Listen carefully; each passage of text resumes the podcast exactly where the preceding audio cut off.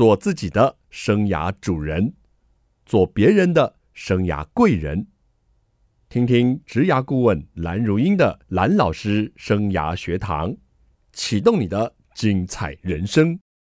听众朋友好，欢迎透过环宇广播电台和 Parkes 的收听蓝老师生涯学堂，我是节目主持人蓝如英蓝老师。我们这个系列呢，进行的是 A 咖讲堂，我们要跟着 A 咖一起来学习。今天我们邀请到节目的来宾呢，是文案力就是你的超能力，钞票的钞哦 的作者郑伟全 Vista 老师，老师好，Hello，蓝老师好，大家好。又有新作品了，对，就是终于在去年下半年又推了一本新的作品。嗯，我们其实哦，很早就在蓝老师的粉丝页直播了，没错啊，而且跟布克文化合作，还抽奖耶，我们的粉丝反应的非常的热烈，但是我觉得哦，还是不过瘾。还是要你本人来跟大家说说。好的，这是我的荣幸啦，那真的非常开心哦，有这个机会来上郎老师的节目，来跟大家聊聊啊，尤其是这个后疫情时代啊，对，大家都想要突破哈，都想要有变现的能力哈，变现吸金，把钞票收进来。那我们接下来呢，就请 Vista 老师哦，给我们完整的推荐一下 A 卡 Talk，请。好，那我来聊聊这本书哈。这本书的书名叫《文案力就是你的超能力》哈。那当然，第一个看到就是这个“钞”是钞票的“钞”哈。其实说起来很有趣。原本我在写这本书的时候，我想的很单纯哈，就是超能力的“超”哈，是超人的“超”。但是后来觉得呢，我们在疫情这个时代哈，可能大家都想要突围哈，都希望能够有一些斜杠的发展。所以我就跟出版社总编讨论之后，我们就觉得说，嗯，那我们这本书要来设定一下，我们希望可以帮助大家来解决一些问题。帮大家找到一些答案，所以呢，我们就把这本书的书名从原本的“超人的超”啊，变成是“钞票的钞”。那当然，各位看到书的时候，你一定会被这个钞票的“钞”所吸引啊。所以，顾名思义，我们这本书谈的就是要怎么样帮大家变现。那么说到写作哈，我相信大家对写作都不陌生啊。各位在学生时代都有很多写作的经验，甚至在职场上哈，大家也常常需要写报告、写会议记录。那么我也知道，其实很多朋友啊，听到写作会觉得头皮发麻，会觉得有点不自在，会觉得说哇，这个写作感觉像是作家的专利啊。那我们一般人好像没什么必要，就不需要去写作啊。我们可能看了很多的书，我们可能追了很多的剧，但是啊，你说的要写作，说的要输出。像一般人还是会有一点排斥或者有一点犹豫啊，所以我在这本书里面一开始我就先跟大家强调，就是我们这本书啊提到写作，大家会遇到的三个盲点。第一个盲点是什么？很多人把写作想得太困难了，会觉得哇，写作就是作家呀，就是名人的专利，好像我们一般人哈是没有资格谈写作的。那其实不是这样的，所以写作哈并没有那么困难。那很多人一听到写作就觉得哇，是不是要正襟危坐？是不是要起承转合？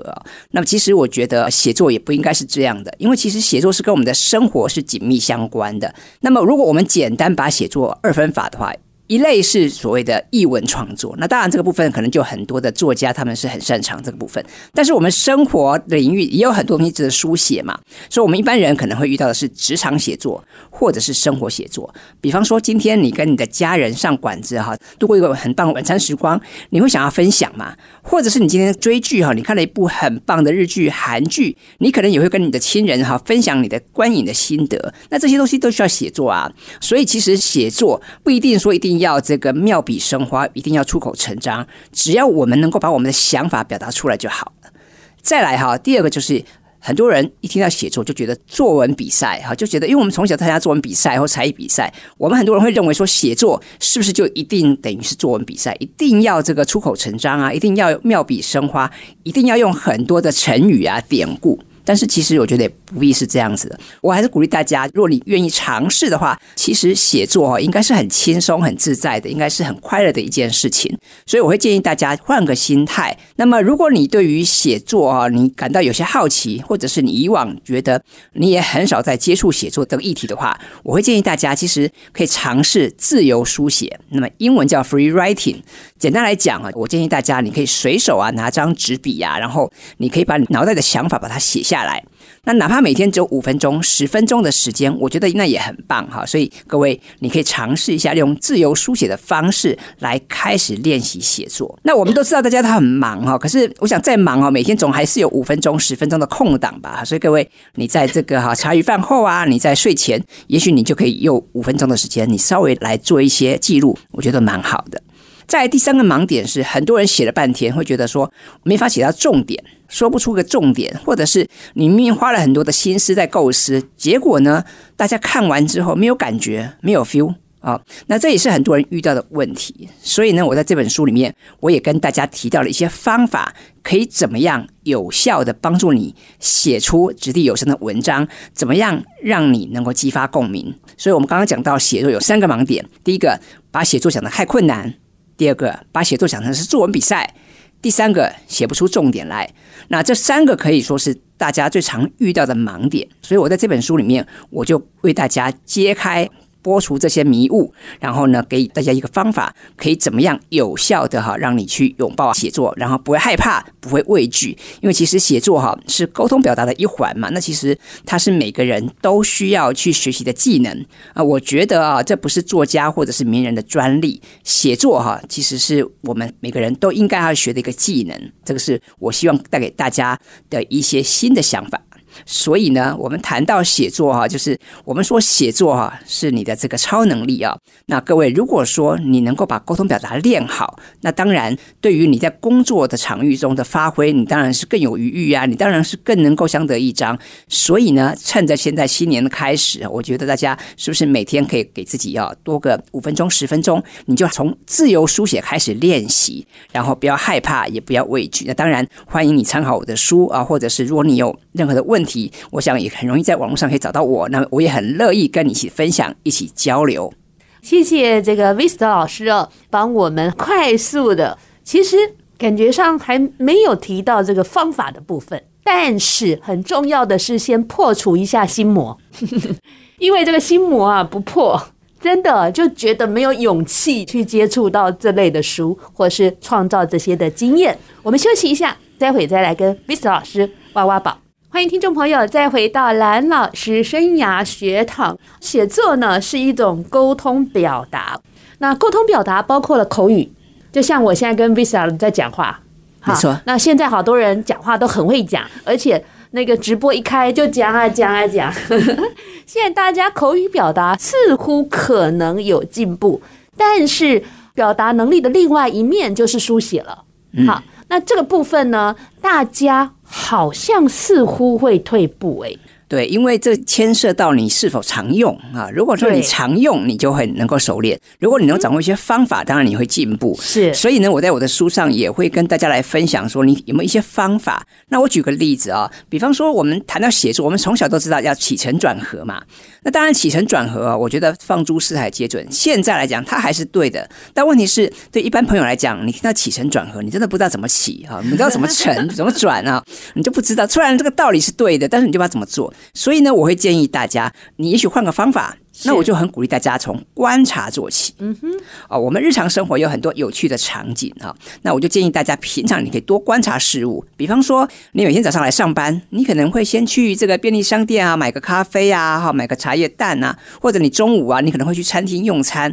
那这里面其实就有非常多有趣的线索值得我们去关注。但平常可能我们生活都太忙了，我们可能能买完咖啡买个便当就走了，你都没有好好的停下脚步，或好好去思考到底生活周遭有什么有趣的一些。变化，所以我会建议大家哈，我们想把写作学好，可以先从观察做起。嗯，那比方说这两三年我们都知道疫情嘛，对，那疫情哈对各行各业都带来很大的冲击。那么各位有没有想过啊？便利商店也好，咖啡馆也好，餐馆也好，因应这个疫情的冲击，他们做了哪些改变呢？是，其实这个是很有意思的事情。比方说一开始可能在这个咖啡馆、在便利商店门口都有放那个温度计，对不对？有酒精机让你可以擦手洗手，然后甚至是它地上会画这个红线。让你保持社交距离。还有呢，现在这个店里面，它可能进了一些新的设备，甚至他开始鼓励要团购啊，要做很多线上的一些服务，是，甚至他是金流啊、支付这些东西都做了很大的改变。那这里面。我们就要去想想看，这里面有哪些有趣的现象，或者是它背后的商机，它的逻辑是什么？那这些东西你在观察之后，第二个，你能不能用你自己的话语把它表达出来？你能不能用文章写作的方法把它有条不紊的把它写出来？是啊，那其实这里面就有很多的线索。我再举个例子，好比说，如果你是做行销的，你是产品企划，那么在这里面，其实你就可以去观察到很多的商机啊，你就可以去理解说有什么东西是未来可以做的。对啊，比方说现在疫情慢慢获得控制，我们的生活慢慢回到正轨。那么各位可以去思考啊。但是现在有很多新的东西不断出现，比方说我们有人工智慧啊，有大数据等等这些东西。那我们可以怎么样去运用它？我们可以怎么样去活用它？那么这里面其实你就要去思考，从观察开始，然后你能不能自己去描述它？是。再来，你能不能去把它做一些思辨，做一些整合，然后去找出有意义的一些线索跟脉络来？那么最后呢，你再把它统整成文章，把它变成是行动方针啊。所以，我们前面讲说起承转合，我觉得起承转合还是对的，但是起承转合可能对一般朋友来讲会比较抽象。对。那么，如果你觉得起承转合不是那么容易理解的话，那么我建议大家可以用我的方法来试试看，也就是先从观察做起。对。那其实我们一般人哦，平常我们的输入是很多的，我们的 input 很多，只是说我们的输入有时候并不是刻意的输入，是我们不经意的。比方说，我们搭捷运啊，我们在看电影的过程中，你就会听到旁边的人在耳语的，你会接收到这些讯息。对。但是呢，如果说我们能够稍微好好去咀嚼这个讯息，去思考这个讯息，那么可以把这些讯息把它变成是有用的资讯，这样子对于我们的写作跟沟通表达就有很大的帮助。所以我建议大家可以用这样的方法来试试看。嗯，观察真的挺重要的。但是我也观察到，刚刚 Vis 老师说去便利商店买个咖啡、买个东西，你就可以观察。但是我所观察到的是，大家进便利商店后还是在划手机。在等待结账的时候，也在划手机；找到自己的商品 order 好付款的时候，要等咖啡，还是在划手机哦。所以现代人哈，这个眼球哦，真的是太少离开手机了哦。所以观察的机会真的变弱。哦我经常在搭高铁啦，或者是说这个台铁啦，就发现月台上一排人就是在划手机。就是在观察人生百态、个人的样貌的人，真的是 越来越少了哦。所以，是不是我们的观察的机会也变少了呢？那刚刚说的是自由书写，我觉得这理念挺好的，不用觉得说我一定要是很厉害我才能够写，我应该要先写才会变得很厉害，对不对？没错，我也鼓励大家用自由书写的方式先练习。也就是说，如果你今天对写作有点兴趣、有点好奇，我建议大家你就先开始写吧，先不。不用去管什么文法结构啊，不用管标点符号啊，不用管什么出口成章啊，啊，先不用管这些，你就把你今天哈、啊，你看到的事情，你得到的一些感动，你心灵的一些触动啊，你跟亲友、你跟同事的一些对话，你就把它写下来吧。那么我们用五分钟、十分钟的时间把它写下来，做一个记录，我觉得都是很棒的事情。那么我觉得有一件事情是先求有，再求好，所以大家先写下来。那写着写着，慢慢你就会写出兴趣来。之后呢，我们可以多用社群媒体。也许你慢慢，你就可以在你的社群媒体，在你的脸书啊，在你的部落格上面去分享你的见闻。那慢慢慢慢，你就敢写了，你也愿意写。然后呢，会有很多人来给你按赞啊，来给你鼓励。那这不是一个很棒的正向循环吗？是，所以。在我们自由书写的想法下，就是先求有，再求好，总要先动笔嘛。那个丑文章还是要见公婆，哎，丑文章还是要见读者的，哈哈，练习一下。那老师在这本书啊，就是文案力，就是你的超能力当中哦。非常的体恤大家可能会觉得说没有灵感呐，所以提出了一激发灵感的六个方法。老师是不是跟我们再说明一下呢？好，的确啊，因为像这几年我都在很多的公部门或企业或者大学院校教写作嘛。那么每次我去一个新的单位去分享的时候，我就问大家：哎，各位你们在写作上遇到什么问题哦？那我还做了一个排行榜哦。那大家第一名哈就是这个没有灵感，所以可见大家都觉得哇没有 feel 啊，不知道怎么办哈。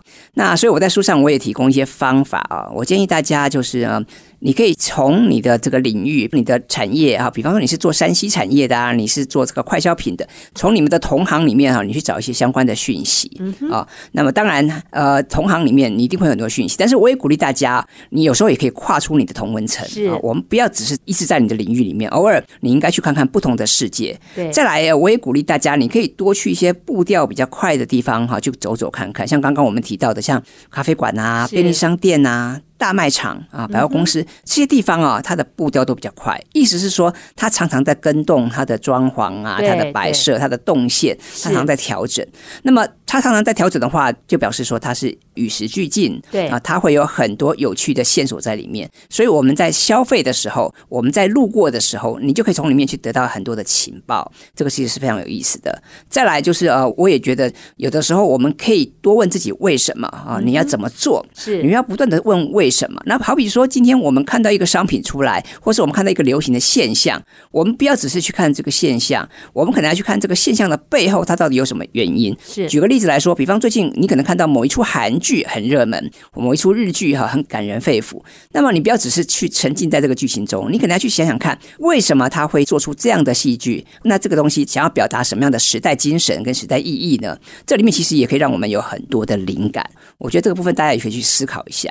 那当然。还有就是说，我觉得我们也可以多找我们的同事啊、朋友啊、亲朋好友，大家一起来脑力激荡。对，我觉得这也很重要，因为有的时候如果自己一个人想啊，你容易陷入瓶颈啊，你容易这个一直都不出来。那么如果说你能够跟朋友啊脑力激荡一下，我觉得这是一个蛮好的做法啦。啊，所以我也鼓励大家可以多去发想，多去试试看。对，我们用脑力激荡的其实是很棒的一个方法，所以你也可以用便利贴啊来试试看。那当然有的时候哈，我们还是会想不出来嘛。那我觉得真想不出来没关系，我们就休息一下吧 啊。不要太勉强，毕竟我们是人嘛，不是机器。有时候你转换个心情呢，可能你会就会想出来。是，而且同质性的人哈，有时候真的激荡不太出来。你找一些异质性的朋友，哎，有时候真的马上就开机喽。我们休息一下，待会再来跟 Vista 老师挖挖宝。欢迎听众朋友再回到蓝老师生涯学堂。蓝老师生涯学堂是每个礼拜二晚上七点在环宇广播电台 FM 九六点七跟听众朋友空中相见。在隔个礼拜二的早上七点，您上班的时候会有节目的重播，还有在各大 Podcast 的平台都有蓝老师生涯学堂节目的播出。欢迎听众朋友锁定你喜欢的收听方式，跟着蓝老师一起来学习。我们今天进行的是 A 咖讲堂。我们要跟着 A 咖来学习。今天在我们节目的这位 A 咖呢，是文案力就是你的超能力，钞票的钞哦的作者郑伟全 Vista 老师。Hello，蓝老师好，听众朋友大家好，我是 Vista。伟全老师啊，你写文章的速度快不快？嗯，应该算快吧。你有没有估计过一篇专栏大概多久可以写完？其实快的话，五分钟到十分钟就写好了。真假？哇，那你赚钱很快耶！但是现在这个写作要赚稿费不容易呀。当然，当然啊，但是你创造了知名度跟影响性啊。那因为你讲话也很快，对。你有没有测过你一分钟是讲话这几个字啊？哇，应该可以两三百个字以上吧。所以我常常提醒自己要讲慢一点，要慢慢来比较快啊。哎呀，但是我觉得听你的节目很棒啊，就可以收到好多料。哎，我们准备的问题都快问完了，老师才讲一半而已哦。好，那老师的这本新书呢，文案力就是你的超能力哦，是希望在企业界哦，因为我们比较不是在讲那个升学的写作，而是在讲我们企业界哦，我们如何去帮公司写一个好的产品的文案，或是帮公司做一个比较好的一个介绍哦。那写一篇精彩的公司介绍啊，当然就是可以让客户对公司有好感，但是下面 people 跟咱讲一下。好，我可以跟大家分享一下。其实刚刚提到嘛，哈，这就比较算是职场写作的范畴。职场写作，因为我想，我们不见每个人你都会成为大作家，都需要成为村上春树。但是我们很多时候在工作场域中，你会需要去写一些商业的东西啊，比方像刚刚提到会议记录啊、文案报告啊、提案啊、企划等等，或者公司的简介啊。那尤其像公司简介，我觉得也蛮有意思，我会跟大家分享一下。各位都知道公司哈的官网哈上面可能密密麻麻很多的资料嘛。可是，我想请教各位，比方说我们一个网站哈，是哪个页面的流量最大？蓝老师知道吗？与我们联络吗？还是公司的产品？一般来讲哈，首页的流量是最大的嘛哈，哦、因为它是我们的门面嘛，哦、对不对？那么，请蓝老师猜猜看，流量第二大的页面哈，通常是哪个页面？糟糕了，我可能会看公司的经营理念。或者是公司的求财，这可能是我的职业病，嗯、很合理哈，因为这其实就是一个很棒的换位思考哈。是那么我跟大家分享一下啊，就是刚刚我们提到嘛，首页通常流量最大，这个很合理。流量第二大的通常就是那个关于我们。呃，包括我们好，那各位想想看，你没事，你不会想要去逛一家公司的官网啊，对不对？你会去逛一个公司的官网，你必然是有目的而来，所以你要么你是想要去求职，对，要么你是想要找一些他的参考资讯，是。所以呢，这个关于我们就非常重要。那讲回来，我们要怎么样写一份关于公司的简介呢？啊，这个其实我们看到很多的公司它都有这样的资讯，但是我们也知道很多公司的公司简介其实写的是很无趣，写的都是很就是平铺直叙啊，然后就是。很八股，没有什么意思哈。那我觉得这样很可惜，所以我可以介绍大家有些方法。第一个就是说，呃。关于公司的发展严格啊，比方说贵公司你们什么时候成立的啦？那你们当初成立的起心动念是什么？这当然可以交代。但是除了这个之外，可能大家更想要知道的是，哎，贵公司你们企业的理念啊，你们现在公司有多少人啊？嗯、那你们的这个主要的产品是什么啊？还有就是，那你们是不是曾经有创造过哪些丰功伟业啊？啊你们是不是有哪些得奖的记录啊？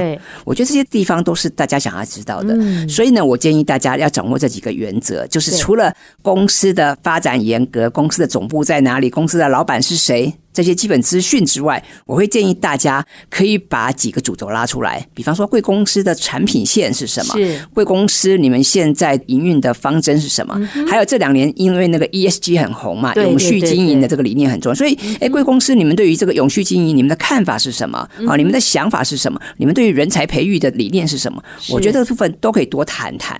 所以呢，我们去看一些大企业的公司简介哦，你就会发现说他写的非常好。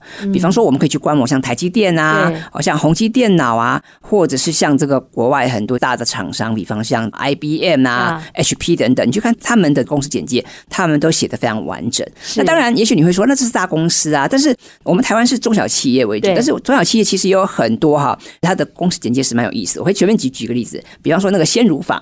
啊，鲜乳坊，我们知道它是这个兽医，它是做这个鲜乳的嘛。你可以过去逛一下鲜乳坊，它的企业简介写得很好。嗯、或者有一家厂商叫茶山房，嗯、啊，茶山房它是做清洁用品的啊。那他会去讲他们的品牌故事，我觉得这些都蛮值得参考。所以虽然我们台湾是中小企业为主啊，我们不见得都是大公司，但是呢，中小企业也有很多值得去书写、值得去记录的品牌故事。所以这个地方我也建议大家可以花一点心思，稍微去研究一下，因为。公司简介不但只是公司的门面，对啊，更是大家想要去了解的第一个接触点。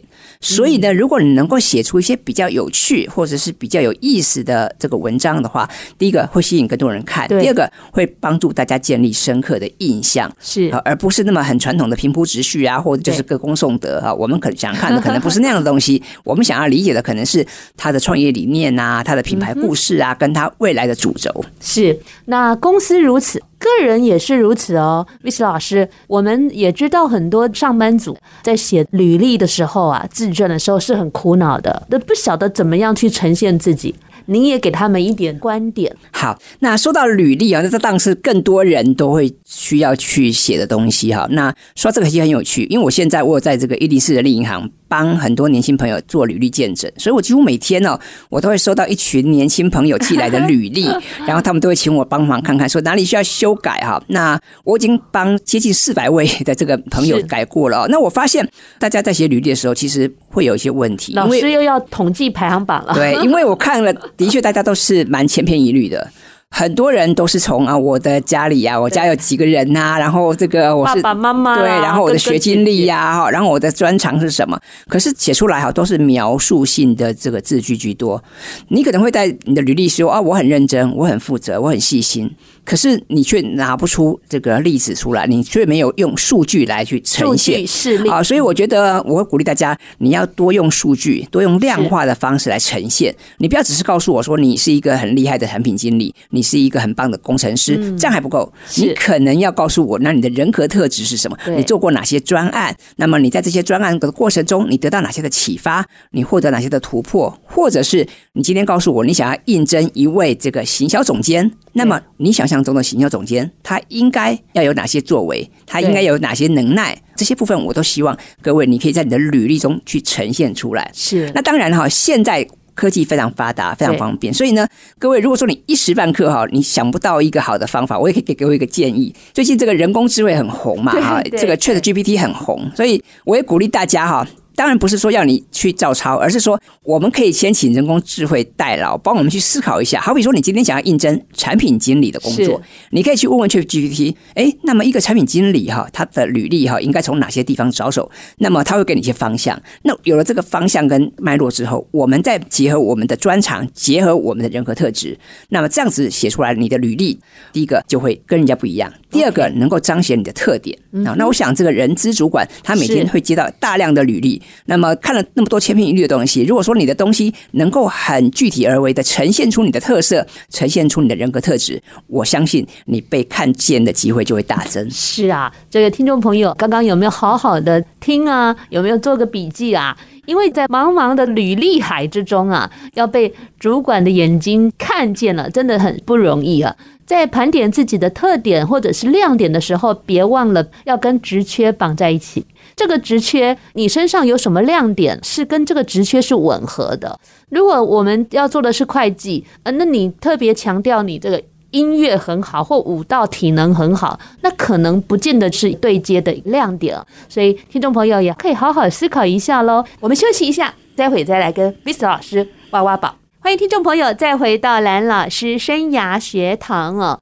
写文案并不是只有行销部门的同事要做的工作，因为就如同 Vista 老师说的哦，这种职场的写作真的无所不在。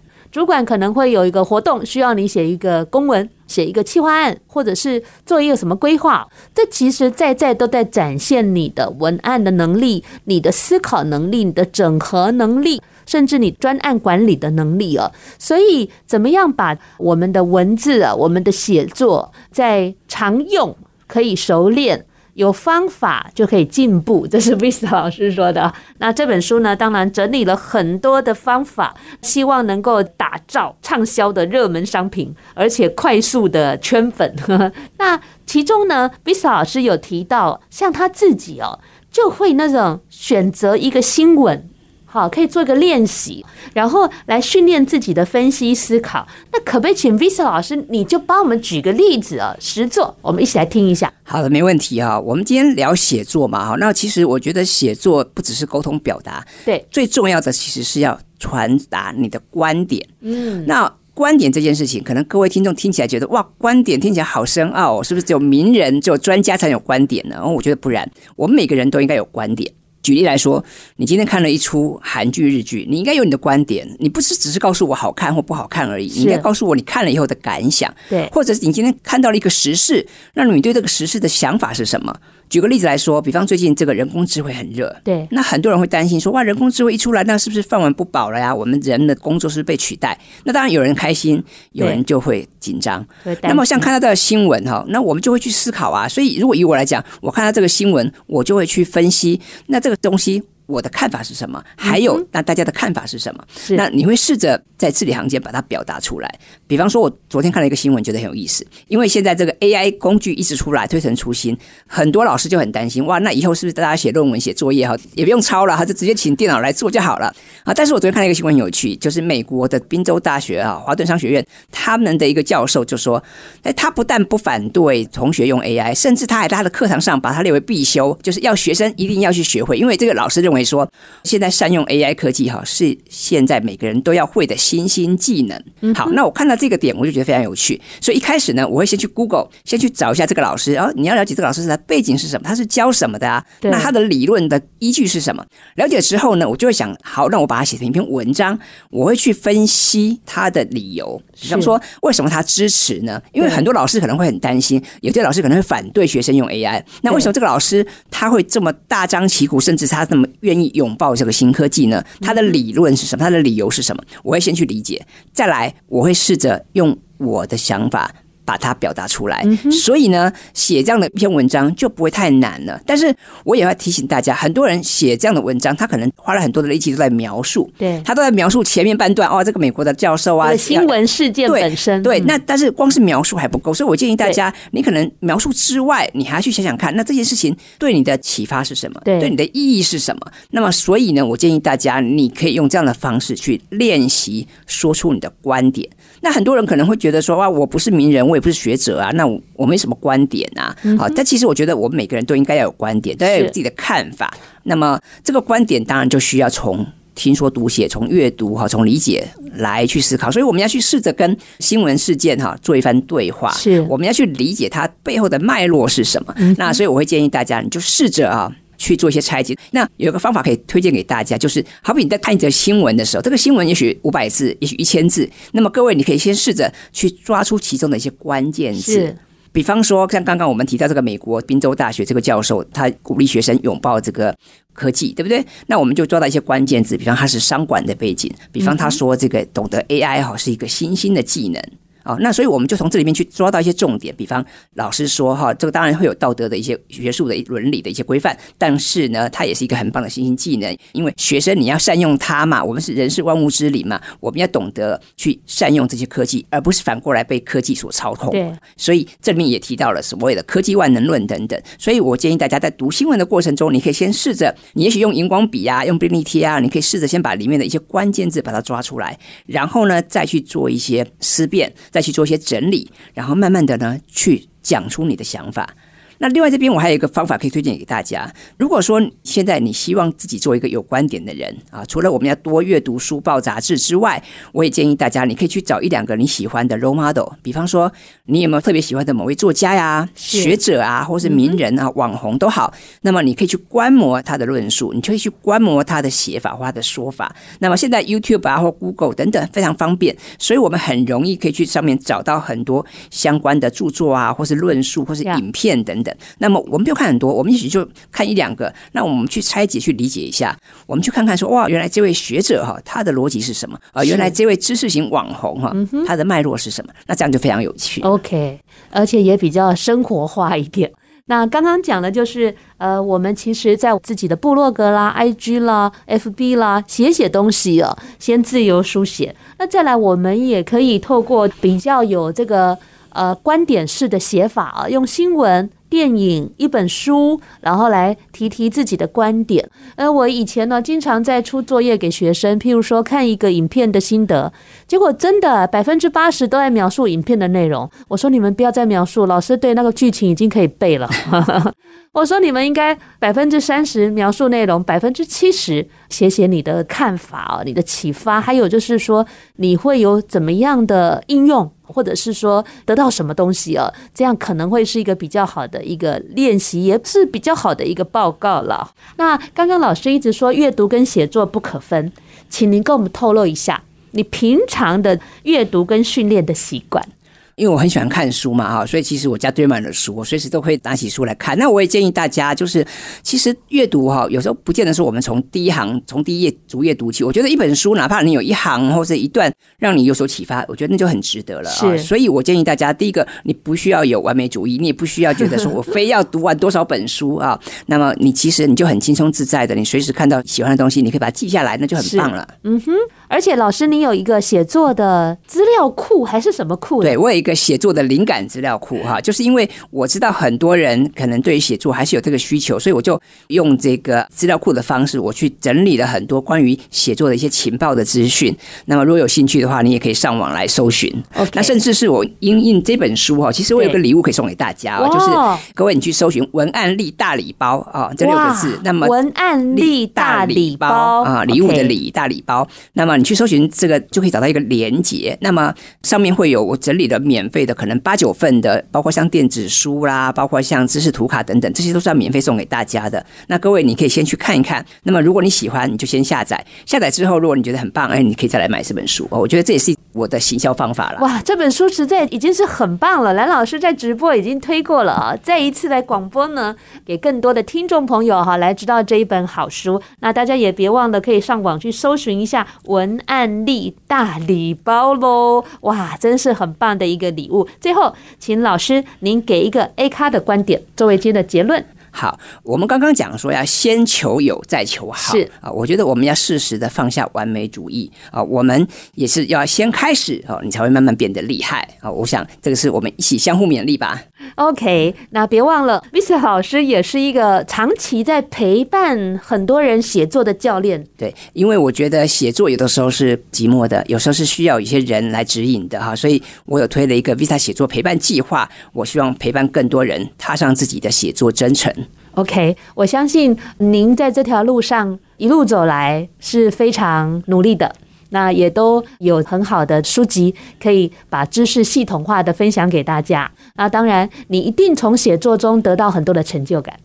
对，因为写作哈，的确是一来是它是最平价、最简单类的方式，那可以让你得到很多心灵的平静，也可以让你打开哦这一扇窗去接触这个世界。所以我真的很鼓励大家，也欢迎大家一起来加入写作的行列。好，今天的节目就进行到这里喽，谢谢 Vista 老师，也谢谢听众朋友的收听。谢谢。我们下个礼拜同一时间，蓝老师生涯学堂，我们空中再见了，拜拜，拜拜。